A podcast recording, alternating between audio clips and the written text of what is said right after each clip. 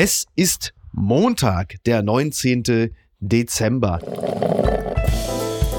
Apokalypse und Filterkaffee. Die frisch gebrühten Schlagzeilen des Tages. Mit Mickey Beisenherz. Einen wunderschönen Montagmorgen und herzlich willkommen zu Apokalypse und Filterkaffee, das News Omelette. Und auch heute blicken wir ein wenig auf die Schlagzeilenmeldung des Tages. Was ist wichtig? Was ist von Gesprächswert? Worüber lohnt es sich zu reden? Und dieser Mann äh, redet klug und äh, über eigentlich so ziemlich alles kann er reden, denn er ist äh, sehr, sehr belesen, wenn er nicht gerade selber Schlagzeilen macht, denn äh, als Filmproduzent hat er in den letzten Monaten eigentlich so ziemlich alles abgeräumt, was es abzuräumen gab für die Wannsee-Konferenz. Ich könnte mir vorstellen, äh, dieser Preisregen ist immer noch nicht abgehabt, aber da werden wir gleich mal drüber sprechen. Hallo Fidi Oetker. Hallo lieber Mickey. Gibt es wirklich noch irgendwo einen Preis äh, irgendwie noch abzuholen oder äh, war es das jetzt mal langsam? Äh, du, es, es, gibt immer noch Preise. Ähm, ich räume die ja nicht alleine ab. Also das ist ja mit dem wunderbaren Regisseur und Drehbuchautoren und meinen Produktionspartnern. Aber man lernt dadurch auch ein bisschen äh, Deutschland kennen. Zum Beispiel das Saarland, wo es den Günter Rohrbach-Preis gibt. Oder den Dreisat-Preis in Baden-Baden. So, Wundervolle Preise, wundervolle Veranstaltung. Also ich habe richtig was gelernt. Im Saarland habe ich mal in einem äh, Frühstücksraum eines Hotels gesessen und da war ein Sinnsprüchlein angeschlagen an die Wand. Da stand, jeder Mensch braucht im Leben die eine Person, wenn sie zu hoch fliegt, die sie runterzieht. Da dachte ich, ja, stimmt. so, da dachte ich, ja, wir suchen ja alle die eine Person, die uns regelmäßig runterzieht. Ich habe ne? einen Jeansladen in St. Louis gesehen, der hieß Carpe Denim. oh, ist halt gut. Sehr gut. Meinst du, da geht Heiko Maas jetzt einkaufen, jetzt wo er wieder Privatier ist? Ja, aber er muss ja nicht mehr so Eintänzeranzüge äh, tragen mit diesen kurzen Westen. Ich die Zeiten sind vorbei. Wobei er arbeitet ja jetzt als Anwalt, ne? Also da muss man natürlich dann schon auch, naja, ist richtig. Übrigens wollte ich äh, eine Sache noch mit dir kurz geklärt haben. Es ist so, dass der ukrainische Botschafter Makeev, der wollte eigentlich mit der Bahn nach Stendal fahren. Da hat er allerdings natürlich nicht mit der Deutschen Bahn gerechnet, denn äh, die Bahn ist natürlich ausgefallen. Also musst du dir einfach vorstellen, du hast den ukrainischen Botschafter, ja, in Kiew und Kharkiv, da regnet es Raketen, die kriegen die Infrastruktur immer relativ schnell wieder hergestellt. In Deutschland fällt die Bahn auch einfach mal so aus. Ist doch einfach toll, oder? Ja, und vor allen Dingen, es steht so im, im krassen Widerspruch zu dem äh, Landesslogan von Sachsen-Anhalt, äh, Willkommen im Land der Frühaufsteher. Ja. Das, das passt ja nicht wirklich zu. Aber sag mal, du musst mir eine Sache sagen. Du ja. bist ja inoffizieller Leiter von Pro Bahn. Ja. Du fährst ja wirklich viel mit denen. Ja. ja. Ist es wirklich so, dass eine Bahn erst als verspätet gilt, wenn sie äh, sechs Minuten zu spät ist? Und die, meine zweite Anschlussfrage ist, ja. wenn Zug ganz ausfällt, dann taucht er in der Statistik gar nicht auf, oder? Genau, dann gilt er nicht als verspätet, weil er ist ja gar nicht gefahren. ja. Das ist ja äh, metaphysisch. Toll, ne? Das ist ja transzendental. Klasse. Ich ah, okay. freue mich jetzt schon auf die Bahnfahrt äh, nach äh, Henrichenburg an Heiligabend. Wird bestimmt klasse. Eine gute ja? Zeit. Die Schlagzeile des Tages. Mbappé Hattrick bleibt unbelohnt. Messi führt Argentinien nach Elfmeterschießen zum WM-Titel. Das berichtet NTV. Lange ist Frankreich im WM-Finale chancenlos. Dann trifft Kylian Mbappé wie aus dem Nichts doppelt. Und zum Ausgleich in der Verlängerung legt Argentinien Superstar Lionel Messi vor. Mbappé kontert erneut im Elfmeterschießen, versagen dem Titelverteidiger die Nerven. Er ist schon ein bisschen verrückt, weil Mbappé hat in diesem Finalspiel viermal insgesamt getroffen und es reicht trotzdem nicht zum erneuten WM-Titel. Das ist schon wirklich erstaunlich. Es gibt nicht wenige Menschen, die behaupten, und ich würde mich dem sogar anschließen, es war vielleicht das geilste WM-Finale aller Zeiten, mhm. was ja irgendwie auch eine absurde Porte ist, wenn man diese gesamte Shitshow sich nochmal vor Augen hält. Hast du es gesehen? Ja, natürlich habe ich es gesehen. Und die, ähm, es war das geilste Finale, vor allen Dingen ab der 80. Minute. Normalerweise sind da ja immer noch 10 Minuten zu spielen. Ja. In Katar sind das dann ja immer noch 25 Minuten zu spielen, so, ja, äh, was die immer hinten dran getan haben. Aber ich muss auch sagen, es war das beste Finale, es war die schlimmste WM. Am schlimmsten fand ich jetzt noch am Ende, dass der äh, Lionel Messi noch diesen, dieses Gewand, das sie ihm noch angezogen haben. Bisha oder so heißt es. Ja, Ach so, ja, okay. Ja, bei der Ehrung, ne? Bei der, ja. Also ich möchte an dieser Stelle auch mal klar sagen, dieses traditionelle Gewand, ja, das äh, gilt es natürlich grundsätzlich mit Respekt zu behandeln. Andererseits fand ich es eine sagenhaft respektlose Geste seitens des Emirs von Katar und Infantino, ihm das Ding einfach überzulegen in diesem Moment und damit ja auch das argentinische Trikot so ein bisschen zu verhüllen und damit ihm ja auch, ich will jetzt nicht sagen, sie haben den Moment geraubt, aber es ist schon eine Form von Übergriffigkeit und Respektlosigkeit, die unterm Strich natürlich auch sehr gut zum Emir von Katar und Infantino passt. Also was man da gesehen hat, das ist schon sehr fragwürdiges Verhalten. Ja, und, und ich meine, man hat ja auch gesehen, die haben den ja gar nicht mehr losgelassen. Die haben das Spotlight ja so genossen. Äh, die sind ihm ja noch, haben ihn noch begleitet auf der Bühne zu seiner Mannschaft. Mhm. Die schlichen hinten so wie Gargamel hinter ihm her. Also ja. ich fand das äh, ein furchtbares Bild. Ja, wirklich, äh, aber das Ganze wurde dann ja auch in gewisser Hinsicht auch noch gekontert vom argentinischen WM-Helden, dem Torwart, der ja. dann sich den Torwart-Handschuh genommen hat und wirklich so wie Simeone, wenn er mal wieder irgendwie die Gegner versucht, irgendwie zu verhöhnen, sich das Ding dann so, äh, sagen wir mal, in Ländenhöhe vor sich hielt und dann so also du denkst dann, also so ein bisschen Kegelbruder. Ja, ja, also geschmackssicher sind die Argentinier nicht. Das sah man auch bei der Frisurenmode, die jetzt, glaube ich, die Talsohle erreicht hat. Ja. Und vor allen Dingen alle tätowiert, also Tattoo Sleeve, mhm. das ist da wirklich mhm. äh, Einreise äh, verpflichtend wahrscheinlich. Also das habe ich noch nie gesehen.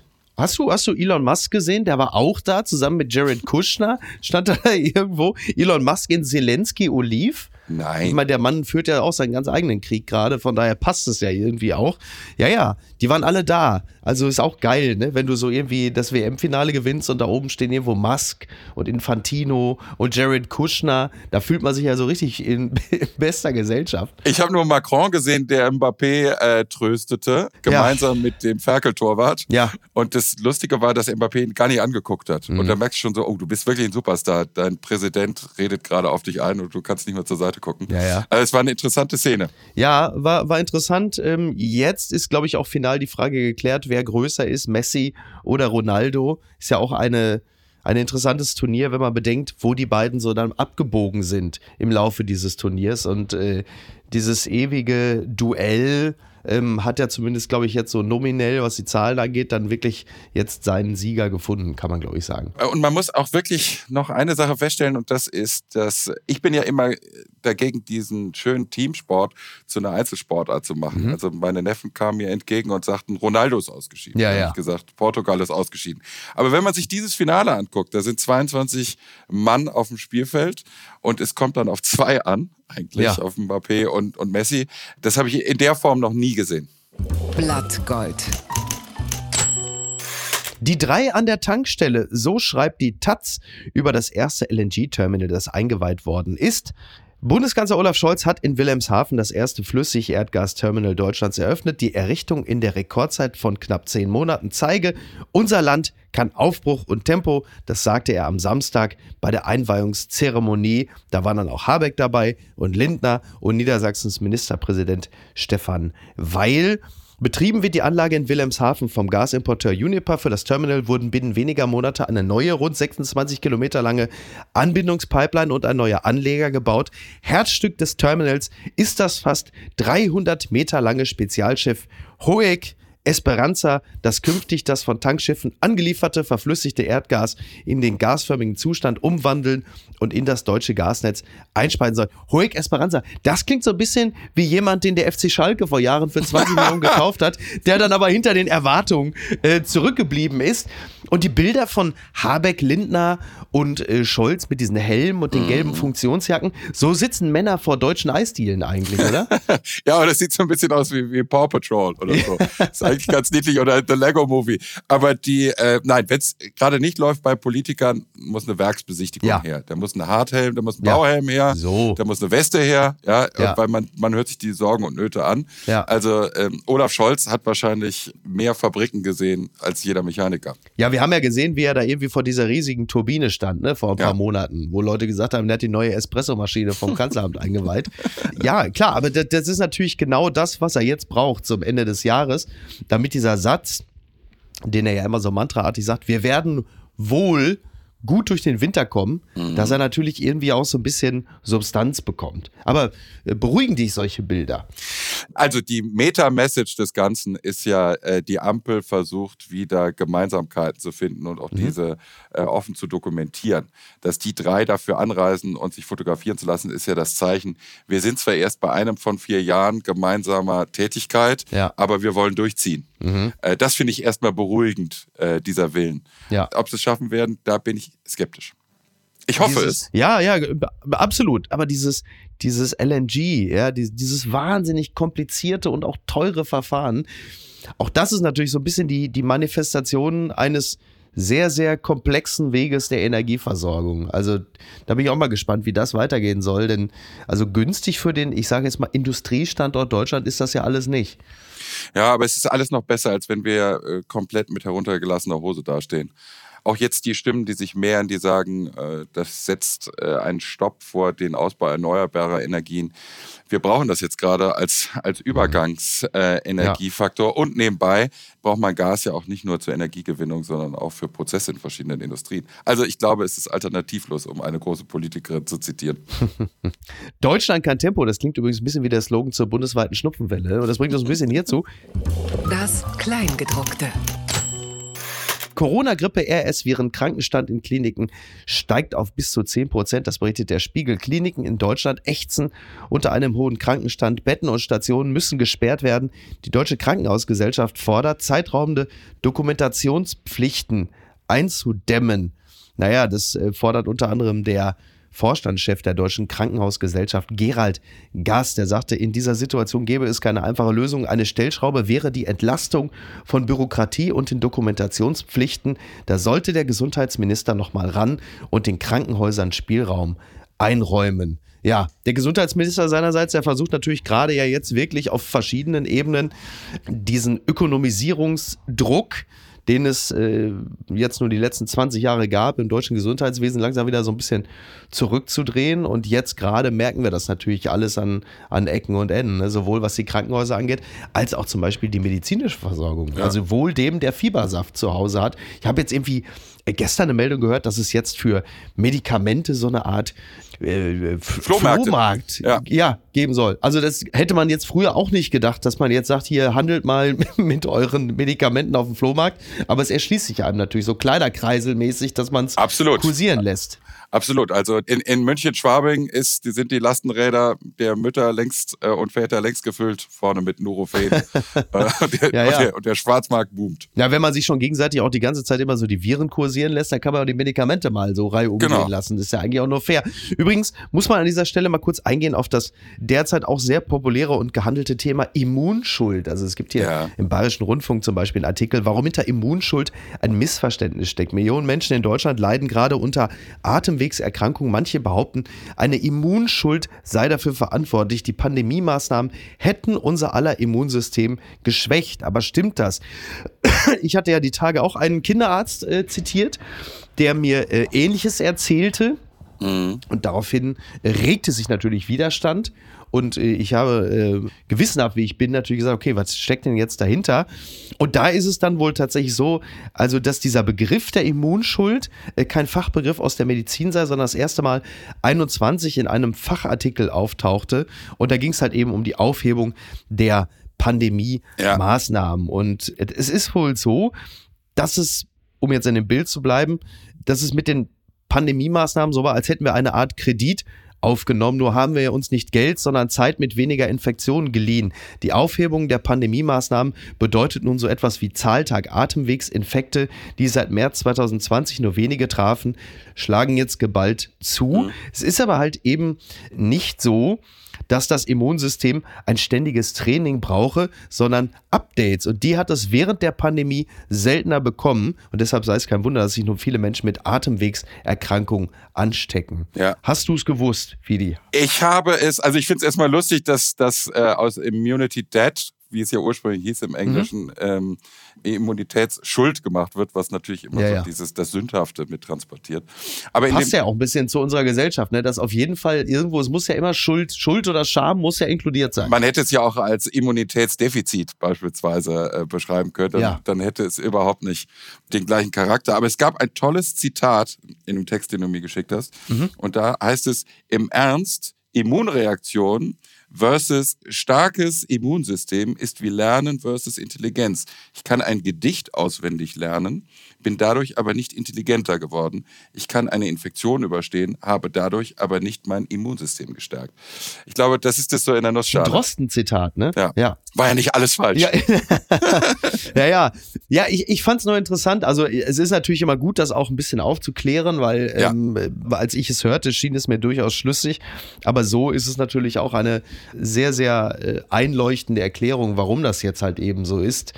Auf der anderen Seite habe ich schon auch festgestellt, dass auch in der Behandlung dieser Thematik auch da wieder die alten äh, Wir gegen die Reflexe gegriffen haben. Also ich war schon mitunter ein bisschen erstaunt, zu welch emotionaler Reaktion so manche Leute fähig waren, wenn man es nur gewagt hat, diesen Kinderarzt zu zitieren. Als wäre man schon wieder so knietief in dieser Schwurbelecke, wo man so sagt, ja Leute, beruhigt euch jetzt mal, ja.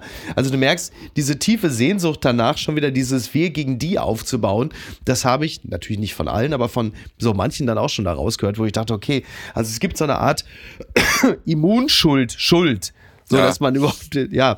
Aber fand gut, ich, Micky, das, ist, äh, das ist natürlich ja jetzt nicht dein erster Ausflug. Also du bist ja wirklich kurz Viertel vor Reichsbürger bei dir. Das ist, Das ist ja- das ist richtig.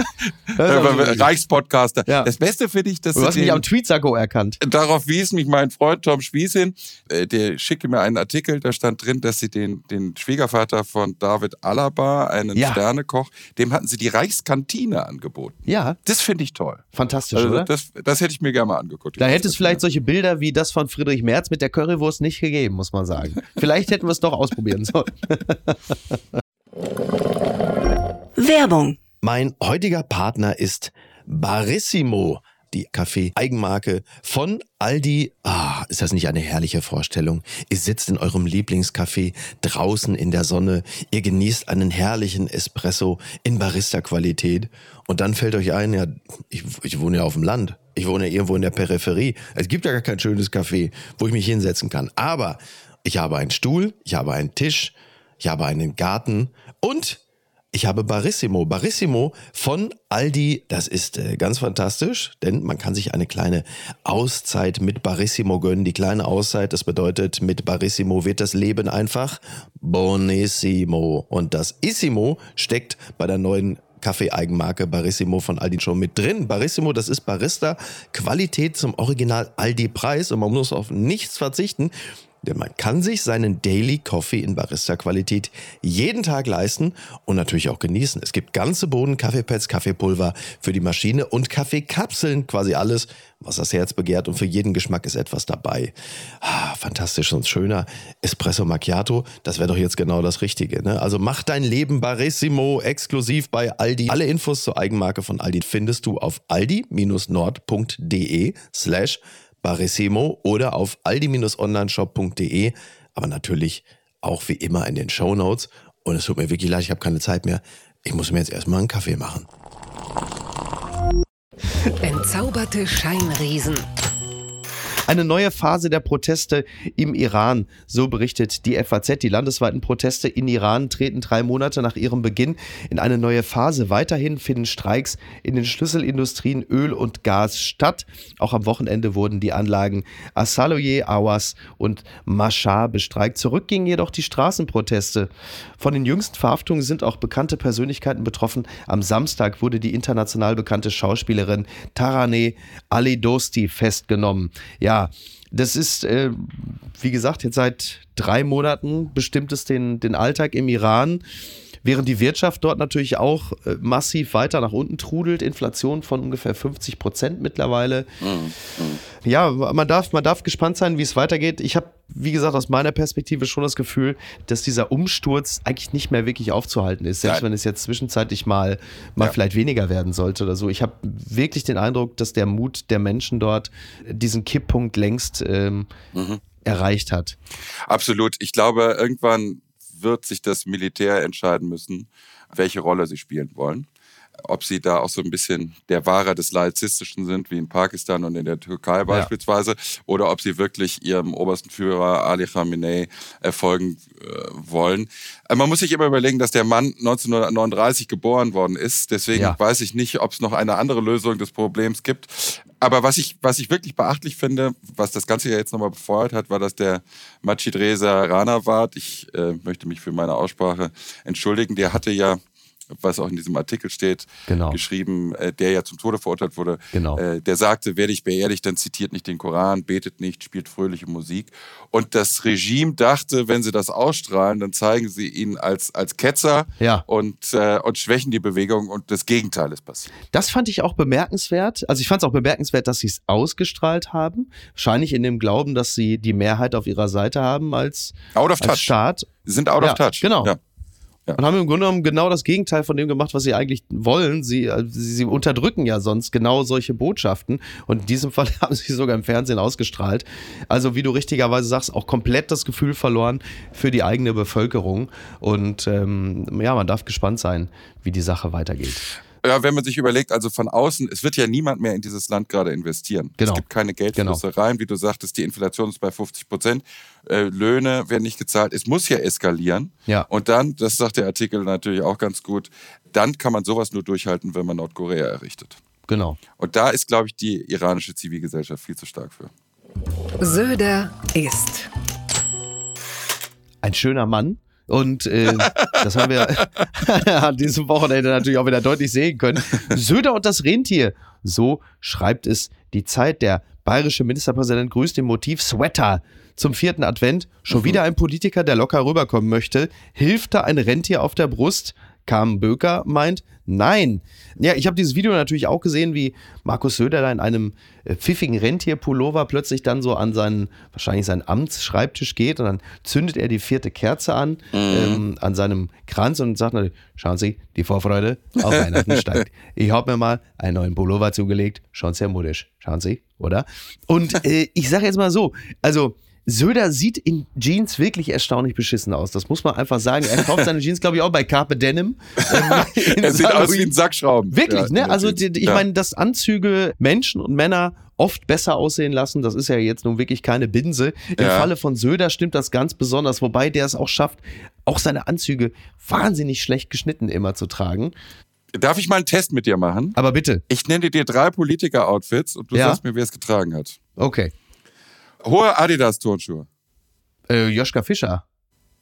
Ärmelloser gelber Pulli. Ja, äh, Genscher. Äh, und jetzt Rüschenbluse. Äh, Claudia Nolte. Okay, ja. Drei von drei. ich ja, glaube, Claudia Nolte. Ich, ich glaube, Claudia, wie kann ich sie vergessen? ich glaube, bis auf Claudia Nolte, die dann auch der, die Rüschenbluse genannt wurde, das ist, ist das alles im Haus der Geschichte. Wobei, bei, bei letzterer habe ich gedacht, es hätte auch Heiko Maas sein können. Da war ich mir jetzt nicht ganz, da war ich mir jetzt nicht ganz sicher. Die ja, anscheinend hat Joschka Fischer ja die Turnschuhe ganz kurz vor der Vereidigung als hessischer Umweltminister gekauft. Also das war überlegt. Ja, waren die nicht ausgetreten? Ja, war das, äh, muss, muss man nochmal die historischen Bilder sehen. Ja, ja, aber ich, ich glaube, da wurde, wurde dran gearbeitet. Aber sag mal, Söder, das mit dem Rentier und so, ich meine, der Rentierschlitten, ist das eben auch so eine Art Querverweis? Äh, die Flugtaxis kommen? Ist da vielleicht noch eine Botschaft inkludiert? Man weiß es ja nicht, ne? Bavaria One. Ich bezweifle es, ob da überhaupt eine Botschaft irgendwie hinter vielem dahinter steckt, was er so da tut. Ihm wurden ja die Vorwürfe, also Timo Fraschen, der FAZ, hat auch nochmal darüber geschrieben, weil Söder wurden ja die Vorwürfe gemacht, er habe diese ganzen Fotos, wie er die Adventskerze anzündet, im Grunde genommen schon eingetuppert und jeweils dann zur passenden zweiten, dritten, vierten Kerze wollte er sie nur wieder rausholen. Und da hat er gesagt, nee, nee, ich kontere jetzt und es gibt ein frisches Bild zum vierten Advent, ich ziehe jetzt mal den Pulli an. Also der Mann also der, der, klimpert auf der Klaviatur der Medien rum. Ja, ist beeindruckend. Das, ja, und auch einfach mega aktuell. Also das ist äh, 20 Jahre nach Bridget Jones, 2001 glaube ich ist das rausgekommen, auf den Ugly Sweater Zug aufzuspringen, ist schon echt nicht schlecht. Gucken mal, wer da spricht. Zusammenschluss angemeldet. Berlusconi will offenbar die Macht bei Pro7 Sat1 übernehmen. Das berichtet das Manager-Magazin. Silvio Berlusconis Medienunternehmen plant, noch stärker bei den deutschen TV-Sendern einzusteigen. In einer Behördenmitteilung ist von faktisch alleiniger Kontrolle die Rede. Also er hat ja schon 30 Prozent von Pro7 Sat1. Jetzt will er also noch mehr übernehmen. Da hat er dann am Ende wirklich die, die alleinige Macht. Also äh, es ist die Rede von einem geplanten Erwerbsvorgang und vom Erwerb von faktisch alleiniger Kontrolle. Meine Frage ist natürlich, hat der Wasserrutschentest bei Taffin angelockt? Was das? okay, das, das, da habe ich jetzt nicht mitgerechnet. Grappa ähm, ante Portas. Ne? Ja, also das Gerücht, das Gerücht hält sich natürlich hartnäckig, dass er sich da engagieren ja, wird. Ich finde interessant, was der Mann so für Jahrespläne hat. Der ist ja Mitte 80, sieht inzwischen mhm. aus wie äh, Gunther von Hagens Traum. Und ähm, also ich finde, ich bin nicht überrascht, dass er das angeht. Ähm, ich hoffe, dass darunter sozusagen die journalistische Integrität nicht so, zu sehr leidet, aber wir hoffen auf das Beste. Ja, total, total. Nur, willst du, willst ja. du, willst du äh, ein paar schöne Silvio Berlusconi Facts hören, äh, die ich aus seiner ja, Biografie gerne. entnommen habe? Ja, Logo. Zum einen hat er auf Kreuzfahrtschiffen früher gearbeitet, auch ja. als Eintänzer. Dann hat er, ist er Co-Autor der Hymnen für den AC Milan und für Forza Italia für die Partei. Ah, okay. Und was ich aber das Allerschönste finde, ist, dass er früher jemanden dabei hatte, vor der digitalen Bearbeitung vor der Zeit, der hatte eine Strumpfhose dabei, in einem bestimmten Muster und Färbung, die immer vor die Kameras gezogen wurden, die ihn gefilmt haben, weil er dann Ach, besser aussah. Ja, er hat sich quasi von, von Falke oder Wohlwolf weichzeichnen lassen. Also der Insta-Filter kam von Falke? Ja. also ja der witzig. ist einfach herrlich. Und wie viele Strümpfe ziehen sie bei RTL über die Kameralinse, wenn Bohlen auftritt? Sieben oder acht? Blickdicht, blitzverstärkt. Man weiß nicht genau. Aber ich bin gespannt, was das für Pro7 und Sat1 bedeutet, wenn Berlusconi übernimmt. Müssen Joko und Klaas zusammen mit Michaela Schäfer moderieren? Man weiß es nicht, ne? Ich glaube, wir müssen noch zweimal jetzt vor Jahresende Wetten das senden. Dann glaubt Berlusconi, die, die Übernahme im deutschen Fernsehen hätte bereits geklappt. Ne? Anders ist das alles nicht mehr zu verhindern. Ich find's toll. Endgültig zu weit gegangen.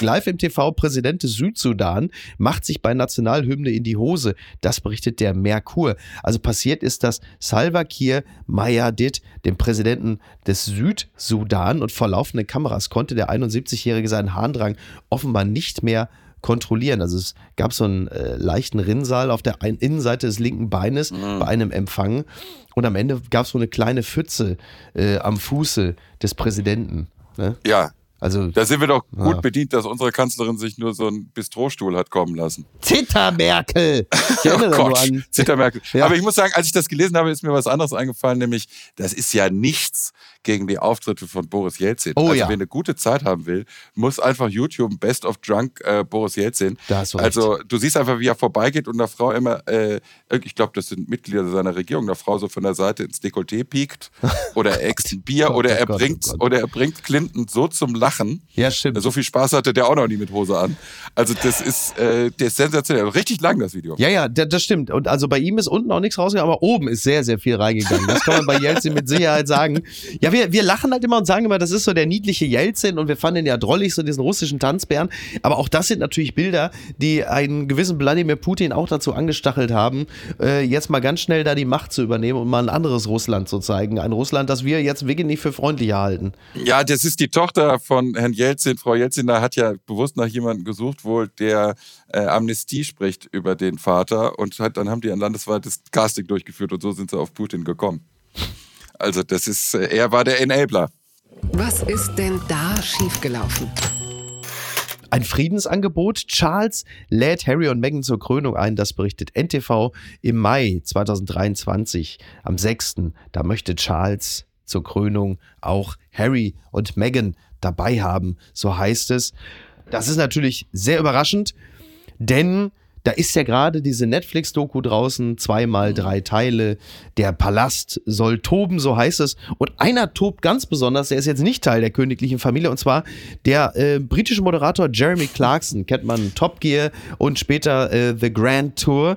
Der hat eine Kolumne in der Sun und diese Kolumne ist auch wirklich so, wie man sich eine Kolumne in der Sun vorstellt. Da schreibt er über Meghan, dass er sie hasst, mehr als Nicola Sturgeon, die erste Ministerin Schottlands, und er hasst sie mehr als Rose West. Das ist übrigens eine Frau, eine Serienmörderin, mhm. die mit ihrem Ehemann gemeinsam mehrere Frauen umbrachte und zu lebenslanger Haft verurteilt hatte. So sehr hasst Jeremy Clarkson Meghan und er schreibt auch in dieser Kolumne von der Sun, die ja auch abgenommen und gedruckt wurde. Von der Nachts Sun? kann ich nicht schlafen, wenn ich da liege, mit den Zähnen knirsche und von dem Tag träume, an dem sie nackt durch die Straßen jeder britischen Stadt demonstrieren muss, während die Menge Schande skandiert und sie mit Exkrementen bewirft. schreibt der britische Medienmann. Äh, ich glaube, da kann man also durchaus mal behaupten, der Mann hat sich äh, beim Schreiben relativ stark gehen lassen. Mhm und hat seinen, äh, hat seinen Gefühlen freien Lauf gelassen, um es mal vorsichtig auszudrücken. Ja, also ich würde denken, bei Jeremy Clarkson, das sieht man ja auch in seinen Sendungen, Clarksons Farm und Grand Tour und sowas. Ich, vermutlich hat er da einen gehabt, bevor er das äh, geschrieben hat. Ähm, das können wir vorstellen. Er ist ja auch damals von Top Gear gefeuert worden, weil er einen Produzenten geschlagen hat. Wollte ich gerade sagen, ja. der Typ, also Jeremy Clarkson gilt ja gemeinhin als sehr unterhaltsamer Mann, das ist er sicherlich auch, aber ist natürlich ein absolutes Premium-Arschloch, ja. den sie natürlich nicht umsonst gefeuert haben bei Top Gear. Genau deshalb. Und wer ne? Filmproduzenten schlägt, ich meine, also der hat wirklich Höchststrafen verdient. So. Ähm, ich gerade sagen, das ist ja wirklich das äh, allerletzte. Gleich, also das ist natürlich furchtbarer, frauenfeindlicher Scheiß, um es ganz äh, klar zu sagen. Und der Mann hat sich total vergaloppiert. Man kann ja total sachlich über diese Netflix-Doku und ihre Unzulänglichkeiten reden, ja? ja? Ich möchte da mal einen Widerspruch vielleicht aufstellen von dieser Dame, von dieser Meghan Markle, äh, die sagt, ich musste der Öffentlichkeit entfliehen, ich musste da raus, äh, deswegen bin ich nach USA gegangen und habe eine Netflix-Doku gemacht, die in 190 Ländern läuft. Ich meine, ja. und dann sich die ganze Zeit so suggerieren, als wären sie in Cherson ausgebombt worden. Ja? Sie sind mit 19 Koffern verreist. Äh, was haben die denn für ein Problem? Ja, ja. Der Fluchtflug also nach Los Angeles, der Freedom Flight, den Harry so bezeichnet, das ist ja nicht Meghan alleine, ist ja Harry, ist ja nun auch ein zentraler Bestandteil dieser Doku. Und ja, man wundert sich ein bisschen. Ne? Also sind auch irgendwie in gewisser Hinsicht auch ganz gute Repräsentanten ihrer Generation, oh. die stets die eigenen Befindlichkeiten für die größte Katastrophe mhm. äh, der Gesellschaft halten. Und da stellt man sich schon so ein bisschen die Frage, ob sie, äh, da muss man noch nicht mal die aktuellen Weltkrisen äh, mit einpreisen, aber ob sie da nicht auch so ein bisschen das Maß für das eigene Elend verloren haben. Und was ich als, als Pointe, als bittere Pointe empfinde, ist halt der Umstand, dass ja Harry völlig zu Recht eine Aversion gegen die, Klammer auf, britische Klammer zu, Presse hat, gegen die Paparazzi mhm. und ähm, letzten Endes ja auch auf die Art und Weise, wie er vom Königshaus vereinnahmt wurde und als Kleinkind schon der, der Öffentlichkeit zugeführt wurde. Ja. Aber er macht ja letzten Endes mit seinem Kind ja nichts anderes. Ja, er es geschieht er, jetzt genau. Absolut. Also, und er beschützt jetzt die eine Frau, weil er die andere, die seine Mutter war, nicht vor diesem Mob äh, beschützen konnte. Aber es ist völlig fehlgeleitete Energie. Und man muss schon sagen, wenn man sich die Doku anguckt, ich habe das mit meiner Frau Madeleine zusammengeguckt, man muss schon sagen, es sind ein paar Sachen, sind sehr augenscheinlich, nämlich, dass die viele Textbausteine gleich verwenden äh, Sachen, die sie sagt, übernimmt er dann. Mhm. Und das finde ich schon komisch, dass sie viel gefilmt haben im Vorhinein, Handyvideos und sowas. Ja. Also das, ich glaube, dass der Gedanke, sich dahin zu äußern, äh, schon früh bestand. Der Trick der Woche. Ich bin ein Star, holt mich hier raus. Der Dschungel 2023 ist voll. RTL gibt alle Kandidaten bekannt. Das äh, berichtet nicht nur die Gala. Äh, war ein bisschen überraschend die Tage, als die Bildzeitung plötzlich mit allen Kandidaten um die Ecke kam, denn das war äh, zu diesem Zeitpunkt noch gar nicht vorgesehen und RTL hat dann gesagt, okay, pass auf, äh, wir werden das jetzt nicht machen wie in den letzten Jahren, dass wir immer uns hinterm Berg halten und sagen, wir kommentieren nichts, sondern wir gehen jetzt in die Offensive und sagen, jopp, das sind sie. Und dabei sind ja ein paar durchaus interessante Figuren. Also Jana Palaske, Sternzeichen Traumfänger. Also sie hat ja, glaube ich, in ihrem Leben mehr Bäume umarmt als Söder. Schon interessante Figur. Und äh, es gibt Menschen, die behaupten, man konnte ihr beim Wahnsinnig werden, also von Tag zu Tag zusehen. Jetzt muss man den Kröten in Australien sagen, bitte nicht äh, an, an ihr lecken, sonst werdet ihr einfach high. Und äh, Claudia Effenberg ist dabei, mhm. gefühlt aber schon dreimal dabei gewesen. Mhm. Und hier Markus, ich äh, gebe viel, viel Spaß, Spaß Gas. Ja. Aber wenn Claudia Effenberg nicht aufpasst, dann rennt sie sofort auf Markus zu, weil sie glaubt, Effe sei er. sie sehen sich ja durchaus ähnlich. Oh, ja, ja. Also den, ich muss sagen, äh, diesmal zieht ja richtiger Känguru-Hodenadel ein ja, mit absolut. Lukas Cordalis, Sohn von Costa dem Ersten ja. und Schwager von Jenny der Ersten. Richtig. Das hat ja dynastische Züge inzwischen. Ja, ja, aber wirklich, wirklich. Ja, und natürlich Martin Semmelrogge. Großartig. bitte. Schlucke. Kannst du einmal, Schlucke ist in dem Fall ja eine Art Imperativ. Kannst du ne? bitte, äh, also das ist ja sowieso immer der beste Moment im Dschungel ist, ja. als Stars, die wirklich mal eine Karriere hatten, aller Brigitte Nielsen, Martin genau. Semmelrogge, ja. treffen auf einen Influencer und lassen den total auflaufen. Genau. Woher müsste ich dich nicht kennen, so ungefähr? Kannst du einmal, wie trifft denn Martin Semmelrogge auf äh, Cosimo? Also, äh, weiß ich, sag mal, kenn ich, weiß ich, wo kann ich dich denn herkennen? Irgendwie, habe ich dich mal gesehen? Hast du meine Serie mitgespielt oder irgendwie? Oder weiß ich nicht. Und er guckt, aber Cosimo guckt ihn natürlich auch an, weiß überhaupt nicht, wer das ist. Ja, ich habe mein Boot mitgespielt. Oder was, was, meinst, was meinst du für ein Boot? Irgendwie Love Boat oder Temptation Island, irgendwie so ein Boot? Oder beim Bachelor irgendwie so eine Tour? Also da wird man sich in, in gegenseitigem Unverständnis mhm. begegnen und das kann eigentlich im Grunde nur fantastisch Ich sein. glaube, das wird absolut Vor allem Semmelrogge, Stichwort Gartenmöbel, ist glaube ich das erste Mal, oh. dass der Dschungelthron an Tag zwei schon unten im Camp steht. Wer hat denn den, der hat den Dschungelthron da unten? Ja, ich weiß nicht, ich wollte mal irgendwo sitzen, weil ein bisschen gemütlich. Der, war, der hat Uwe Ochsenknecht die Gartenmöbel geklaut, ne? Das meinst du, da, heißt darauf es, spielst ne? heißt es. Achso, ja. dafür ist er gar nicht verurteilt worden. Ich weiß nicht, ich glaube, er ist nicht dafür verurteilt worden, ah. aber ich halte ihn natürlich für absolut schuldig. ähm, ja, Semmelrogge, großartig.